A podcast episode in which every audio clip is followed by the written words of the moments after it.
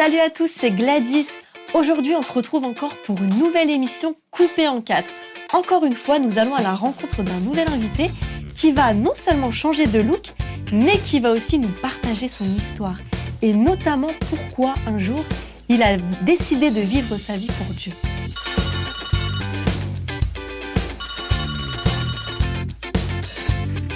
Coiffure coupée en quatre, bonjour Oui, bien sûr, avec plaisir. C'est pour une coupe modèle, très bien. Et euh, c'est à quel nom? Nicolas Salafranc. Eh bien, euh, avec plaisir, Nicolas. Je vous attends, à tout de suite.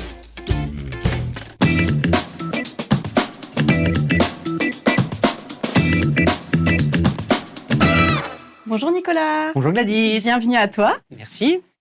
Alors donc Nicolas, tu as pris rendez-vous aujourd'hui pour une petite coupe de cheveux, mais tout en partageant ton chemin de vie et de foi.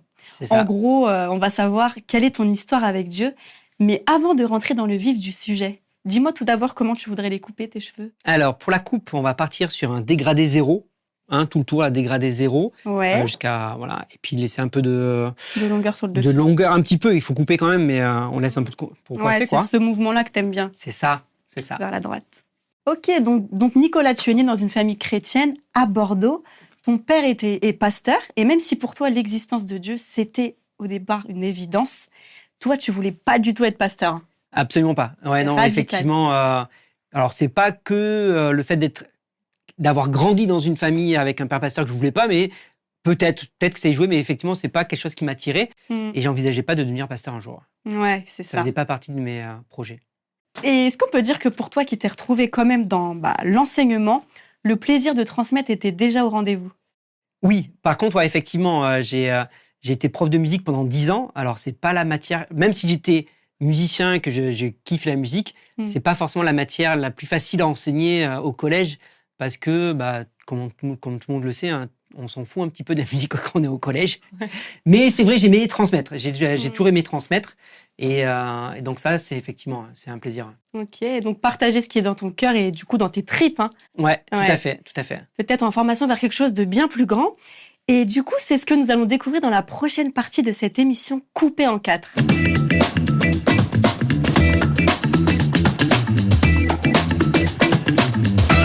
Alors, coupé en quatre, ça continue avec notre invité Nicolas Salafranc. Nicolas, né dans une famille chrétienne et qui a commencé à expérimenter l'amitié avec Jésus, du coup, euh, assez tôt, on peut dire. Mhm. Peux-tu nous parler de ce premier jour, Nicolas, où tu as vécu quelque chose de particulier avec Dieu? Alors, il y a eu, euh, comme je l'ai dit, c'est vrai que étant né dans une famille chrétienne, nos parents euh, euh, prenaient du temps tous les soirs pour qu'on prie. On avait aussi les mercredis. Euh, je me rappelle le mercredi matin où on avait un temps de- où on lisait la Bible en famille. euh, donc ça, c'était des, des temps euh, assez réguliers. Mais il y a eu ce temps où, euh, je me rappelle encore, c'était dans, dans l'église, où pendant un chant, il y avait la chorale qui euh, chantait ce jour-là, et euh, je me suis mis à pleurer. J'avais dû avoir 7-8 ans Ouais. et je me suis mis à pleurer, vraiment touché par, euh, bah, par la grâce de Dieu, j'ai envie de dire. quoi. Ça, c'était un premier temps, puis il y a eu un deuxième temps vraiment très fort, où cette fois-ci, c'était pendant un, un camp de vacances, où on était dans la forêt avec euh, les enfants, mais il y avait les adultes qui étaient euh, d'un côté, puis les enfants, et c'était un camp famille, hein, donc c'était pas spécialement pour les enfants. Ouais. Mais pendant ce camp familial, le matin, il y avait les, euh, les familles d'un côté, les jeunes d'un autre, et puis les enfants encore euh, d'un autre côté. Et donc, avec les enfants, on était euh, dans la forêt. Et là, je me suis senti pêcheur. Je trouve pas d'autre mot. C'était assez particulier comme sensation, vraiment cette conviction de péché profonde. Et euh, alors qu'il y avait la- l'animatrice qui était en train d'enseigner les enfants, je lui ai demandé d'arrêter et compris parce que j'étais en, larmes. J'étais en larmes en train de pleurer, je dis mais il faut qu'on prie pour moi, je suis pécheur. Mais vraiment comme ça quoi. Euh, alors que tous les autres gamins ils vont dire mais qu'est-ce qui lui arrive à lui Qu'est-ce qui lui prend? Et vraiment cette conviction de péché euh, profonde et ça je devais avoir 10-11 ans peut-être. 10 ans, 20 ans. Ouais, 10-11 ans. Et donc, suite à ça, je me pris la décision de me faire baptiser. Donc, j'avais 13 ans. Quand j'ai pris la décision de. 13 ans, ouais, ouais. 13 ans. Et euh, bah, par la grâce de Dieu, ça. J'ai tenu. Souvent, on dit oui, 13 ans, il y a l'adolescence, la crise d'adolescence, etc. Et euh, bah non. Pas, pas chez moi. Par la, mais vraiment par la grâce de Dieu aussi, par la, je pense beaucoup par. euh, la prière de mes parents qui ont toujours prié pour nous et qui, ont, et qui prient encore aujourd'hui d'ailleurs pour, euh, pour nous. Mm. Quand je dis pour nous, c'est pour ma soeur et moi. Et puis aujourd'hui pour mes enfants, je sais qu'ils prient pour mes enfants aujourd'hui. Donc euh, voilà, la prière, la prière des parents est vraiment Ah ouais. importante. Elle, Donc, est, euh, ouais, elle a une grande. j'encourage à tous ceux qui regardent cette, cette émission de prier pour vos enfants. Ok, alors Nicolas, on sait qu'une vie avec Dieu ne veut pas forcément dire pas de problème, pas de défi. Mais là arrive le moment où tu dois quitter ton travail et là, c'est le drame. Et c'est ce que nous verrons dans la séquence coiffage de cette émission coupée en quatre. Ne bougez pas.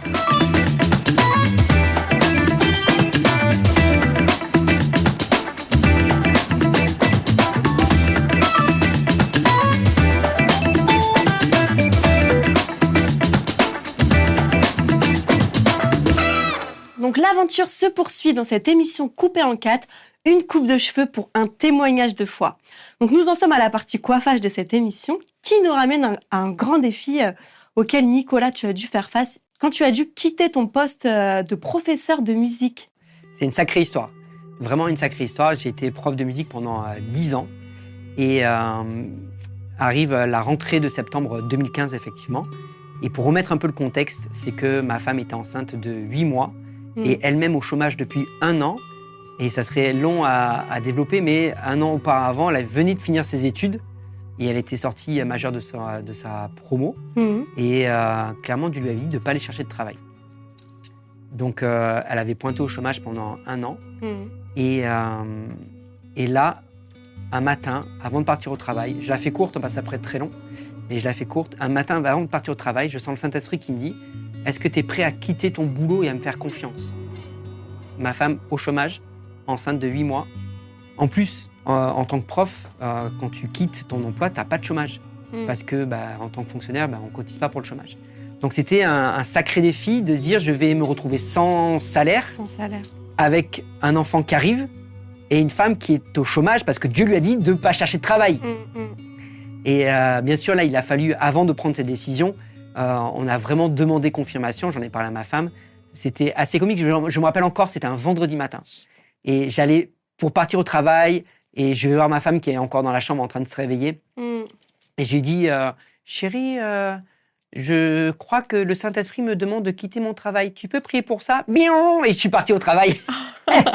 et elle qui se réveillait comme ça enceinte. Le, Hein, de, de quoi tu parles Hein, ouais Bref, et, euh, et dans les jours qui ont suivi, Dieu a confirmé de manière incroyable comment euh, c'était vraiment lui qui me demandait de, de quitter euh, mon emploi. Ouais. Et Dieu a pourvu de manière euh, extraordinaire sur la suite, sur notre enfant, pour notre enfant, pour l'arrivée, la naissance, etc.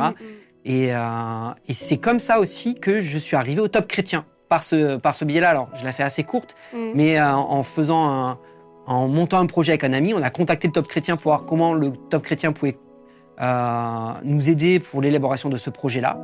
Et euh, on a débarqué en janvier 2016 pour la première fois avec mon épouse au top chrétien et deux amis. Et euh, le soir même, ma femme s'est fait embaucher par. Et, euh, et six mois plus tard, on me proposait de rejoindre l'équipe. Ok, tout s'est enchaîné quoi. Ouais, euh, ouais, ouais. Et en fait, du coup, on est devenu missionnaire sur Internet, ce qui, moi, répondait à un appel que j'avais reçu en 2004. Donc en Oh, 2016, je rentre dans l'appel que Dieu m'avait donné en 2004. Donc euh, 12 ans, 12 ans après. 12-13 ans après, ouais, j'ai pas les dates exactes, j'ai plus les dates exactes, mais 12-13 ans après. Mhm. Donc en 2003-2004, je reçois une prophétie très claire, très nette que je vais devenir missionnaire. Mais je pensais que moi, c'était missionnaire euh, dans un pays euh, Ouais, à l'étranger. à l'étranger, quoi. Ouais, ouais. Et, euh, et c'était problématique parce que j'arrivais pas à me, me projeter d'en partir à l'étranger pour être missionnaire. Et quand j'en avais parlé à, à mon épouse quand on s'est rencontrés, Mhm. elle a une phobie, elle, de tout ce qui est petite bête volante non identifiée. Ah oui. Et, et donc elle-même, elle disait, mais comment partir? Que forcément, quand on, on se voit missionnaire, c'est souvent un peu dans des pays euh, Ouais. où la, la faune est assez euh, diversifiée Mhm, hein, mhm, mhm. et euh, moins maîtrisée. Et elle s'est dit, mais c'est pas possible, quoi. Seigneur, soit il faut que tu me guérisses, soit il faut, il faut que tu fasses un miracle, mais comment ça va se réaliser, quoi? Et voilà, on est un missionnaire sur Internet, il n'y a, pas de- il y a pas de petites bêtes volantes non identifiées. Et euh, Dieu a répondu, on- et on s'y attendait vraiment pas que ça soit comme ça, que Dieu répondrait à cet appel-là, quoi. Ouais. Et ça a mis 13 ans. 13 ans. Mm. Ouais, c'est vrai qu'en effet, Nicolas, c'est souvent dans les épreuves de vie qu'on en apprend le plus. hein. Et c'est aussi au travers de tes diverses responsabilités, du coup, en tant que pasteur influenceur, que Dieu t'avait préparé pour un projet et un appel tout particulier. Et c'est justement ce que tu vas nous expliquer très vite euh, dans la partie finition de cette émission coupée en quatre.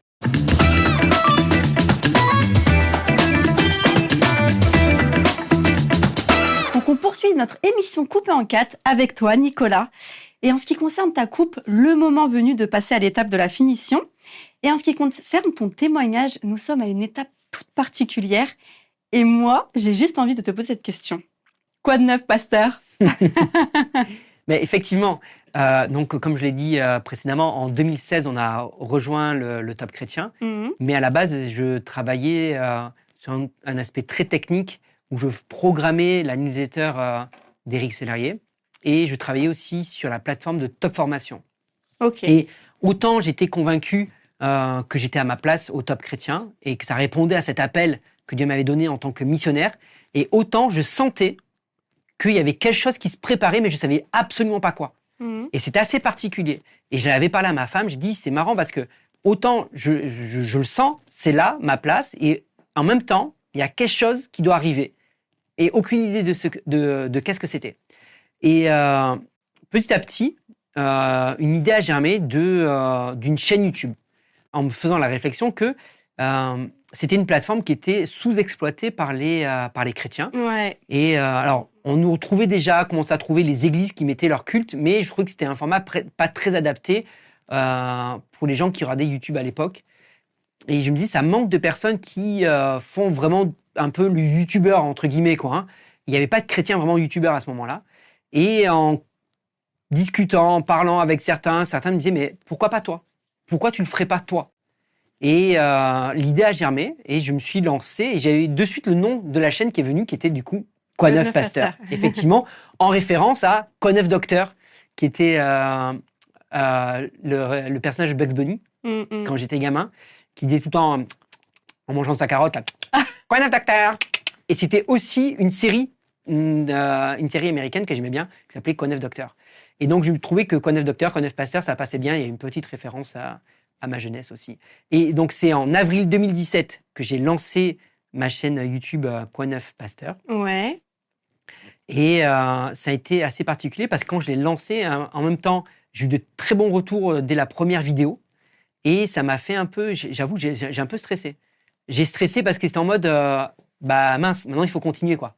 T'as fait, une- t'as fait une vidéo, il y a beaucoup de Ah gens, bah, et puis j'avais cette euh, impression qu'il y avait une attente du coup des gens parce que Bah ça oui. n'existait pas. je- Ce format-là n'existait pas. Alors depuis, il y a beaucoup de personnes qui se sont lancées. Aujourd'hui, il y a, je ne sais même pas combien de chaînes chrétiennes et combien de youtubeurs entre guillemets chrétiens qui se sont lancés depuis. vrai, hein. Mhm. Euh, il y a vraiment énormément de, de choix. Mais à l'époque, j'étais euh, bah, un, un des pionniers à, à le faire.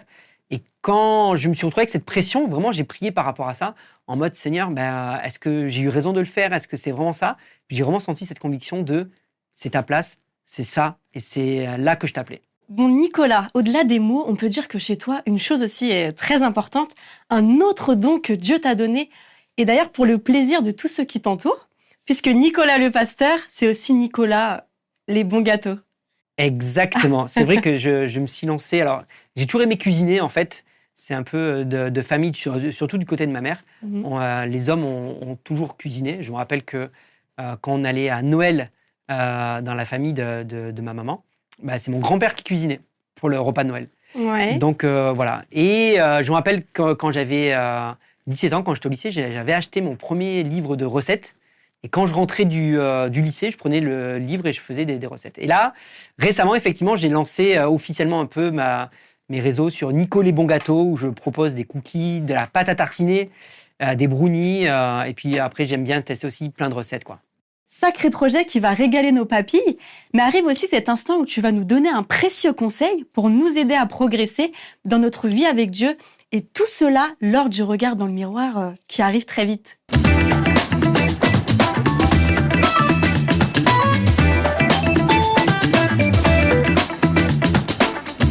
Alors Nicolas, nous voici à la dernière étape de cette émission, la découverte. Tu es prêt à te découvrir? Ben oui, j'ai hâte. Surprise, suspense. Allons-y Oh yeah. Yeah Super dégradé. Bravo. Ouais, hein. Quelle, euh, quelle coupe tondeuse. Magnifique. ça te va bien, hein, puis euh, moins de volume, un peu plus court. Bah ouais, nickel quoi. Ouais. Ça rafraîchit quoi. Ça rafraîchit un petit Ça peu jeune. rafraîchit. Ça veut dire quoi ça? Je suis vieux? Ok, alors Nicolas, Yes. euh, nous dans cette émission, on aime bien faire ça. On aime bien que euh, les personnes qui viennent nous voir donnent un conseil à ceux qui nous regardent. Donc pour toi, quel serait ce conseil aujourd'hui? Le conseil que euh, je peux euh, te donner à toi qui regarde, c'est vraiment de faire confiance à Dieu. Parfois, il nous demande des choses folles qui paraissent vraiment folles, comme, comme on a pu le vivre nous avec mon épouse. Mais quand on fait confiance à Dieu, alors on vit des choses extraordinaires. Et pour vivre l'extraordinaire avec Dieu, il faut lui faire confiance et mettre la peur de côté et croire que vraiment ce qu'il a prévu pour nous, c'est le meilleur. et que Dieu ne fera jamais quelque chose qui va euh, nous faire du mal, mais que tout ce qu'il fait est bon et parfait. Donc fais-lui confiance et n'aie pas peur de, euh, bah, de lâcher, de quitter la barque et d'avancer, parce qu'il n'y a que de bonnes choses qui t'attendent.